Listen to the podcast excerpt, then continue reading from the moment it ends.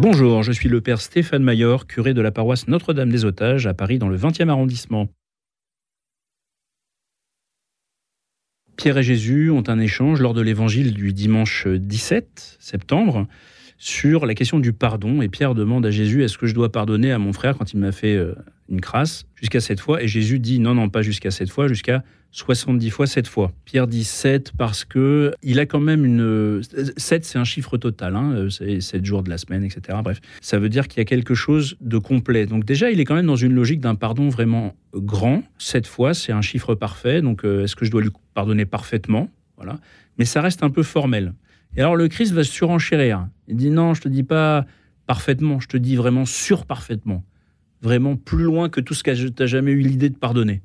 Ça dépasse complètement, en fin de compte, ça dépasse tes capacités. Le pardon, en fin de compte, doit être gratuit au sens où il est précisément un retour de la gratuité, alors qu'il y avait une dette. Hein. Vous savez que l'Évangile parle de la faute comme de la dette. C'est le cas dans le Notre Père. Hein. C'est pas très sensible dans la traduction française, mais bien sûr, que dans le texte d'origine, c'est bien euh, les dettes, hein, remets-nous nos dettes comme nous remettons à ceux qui nous doivent. Et donc il y a une dette envers quelqu'un, une dette de cœur, hein. il, y a, un déséquilibre dans la relation, il n'y a plus de gratuité possible, il y a et, là, euh, le pardon réinstaure ses gratuités. Donc effectivement, le pardon est gratuit en tant que tel, puisqu'il réinstaure la gratuité dans les relations. La capacité humaine est radicalement euh, mise en défaut dans cette affaire. Pourquoi? Parce qu'en fait, elle se heurte à la question de la justice. Je suis en droit de m'énerver parce que quelqu'un m'a fait du mal. C'est quand même mon droit. je veux dire, qu'une personne m'a fait du mal. Je suis non seulement en droit de m'énerver, mais je suis presque en droit de lui, des fois, de, demander justice. Au niveau de la justice des hommes, c'est le cas. Et le démon va prendre ce sens de la justice, qui est euh, tout à fait euh, une vertu cardinale même, hein, pour en faire une occasion de euh, pourrir un peu tout ça. C'est le fameux coup de pied dans le, tibia dans la cour de récréation. Hein. Donc, c'est-à-dire que on a tous fait cette expérience. On est dans la cour de récréation. Rappelez-vous, dans vos, jeunes années, quelqu'un me donne un coup de pied. Est-ce que je vais lui rendre dans les mêmes proportions? Non, bien sûr, je vais lui rendre plus fort. Euh, et donc, c'est toujours comme ça. Dans une engueulade de couple, c'est toujours la même chose. On commence doucement, puis l'autre renchérit, surenchérit, ainsi de suite. Et le ton monte, comme on dit dans une discussion, jusqu'à ce qu'il y en ait un qui est généralement plus les tripes pour continuer. Donc, ça veut dire que nous, on a ce sens de la justice, en fin de compte, est biaisé. C'est-à-dire qu'on est incapable d'appliquer la loi du talion, œil pour œil, dent pour dent. Le Christ nous demande de ne pas l'appliquer, non pas parce qu'elle est mauvaise en soi, ça pourrait être une bonne règle, hein, mais euh, on ne sait pas le faire. Voilà. Euh, donc, donc ça veut dire qu'il faut se rendre compte à quel point euh, nous aussi on est débiteurs, en fin de compte. C'est-à-dire qu'il n'y a pas d'autre solution. Et débiteurs envers Dieu. Et là, notre meilleur allié, c'est la mort, en fait. C'est-à-dire que la mort nous assure qu'un jour, on sera devant le Seigneur, face à face, et les comptes seront faits. Et là, on se rendra compte d'une chose, c'est qu'on doit au Seigneur tous, tous, 60 millions de pièces d'argent, ce qui est euh, une somme tout à fait astronomique, voilà. Parce que c'est une raison très simple, hein, c'est-à-dire que tous les pécheurs, euh, par leur péché, mettent à mort le Christ. Et donc, c'est la valeur absolue, on va dire, du crime, de tuer Dieu. Et on se rend compte que le Seigneur nous pardonne ça. Alors, à côté, le gars qui nous a fait une, crasse, ça vaut, ça vaut 100 pièces, quoi. Même si c'est une grosse crasse, c'est rien par rapport à ce qu'on a fait subir au Christ. Parce qu'évidemment, la dette est d'autant plus sensible que la personne en face est sensible. Et Dieu est sensible au mal, suprêmement, puisque c'est complètement étranger à lui. Et donc, il y a cette euh, prise de conscience, pas seulement de notre être pécheur, mais du fait qu'on est radicalement dette envers Dieu. Et ça, ça relativise toutes les autres dettes. Et ça nous donne la force de pardonner euh, aux autres. il y a une escalade dans la violence, dont je parlais à l'instant. Il doit y avoir une escalade dans le pardon, mais je dirais qu'il faut quand même se rendre compte de l'effet du pardon sur la personne en face. C'est-à-dire que est-ce que euh, le fait de, de, pardonner, au sens euh, je, ne veux plus me rappeler de ta faute, est-ce que c'est la bonne pédagogie ou pas?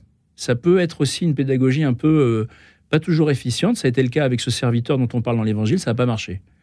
Donc, il faut peut-être euh, accompagner le pardon. Le pardon, je pense, est à donner toujours, mais accompagner le pardon aussi d'une pédagogie. Et donc, peut-être aider la personne à y voir plus clair. Et à se rendre compte du fait que oui, elle, est, était en dette, qu'il y a un pardon qui a été donné gratuitement et que donc elle doit le donner. Vous voyez, dans cet évangile, ce qui me marque, c'est que ce, maître-là qui remet sa dette de 60 millions de pièces d'argent. Il n'explique pas derrière aux, serviteurs, donc toi, tu dois faire pareil. C'est un peu dommage. Alors que Dieu, lui, nous l'explique en fait. Hein. Euh, il nous l'explique notamment dans l'évangile de Jean par le lavement des pieds. Hein. Euh, j'ai fait ça pour vous, vous devez le faire les uns les autres. Il faut voir que effectivement, ce maître va, finalement donner une correction fraternelle euh, à, cet homme en le mettant en prison jusqu'à ce qu'il ait tout remboursé, nous dit l'évangile. Donc ça veut dire que ce n'était pas hors de sa portée. Ça veut dire jusqu'à ce qu'il ait compris tout l'amour qu'il a reçu.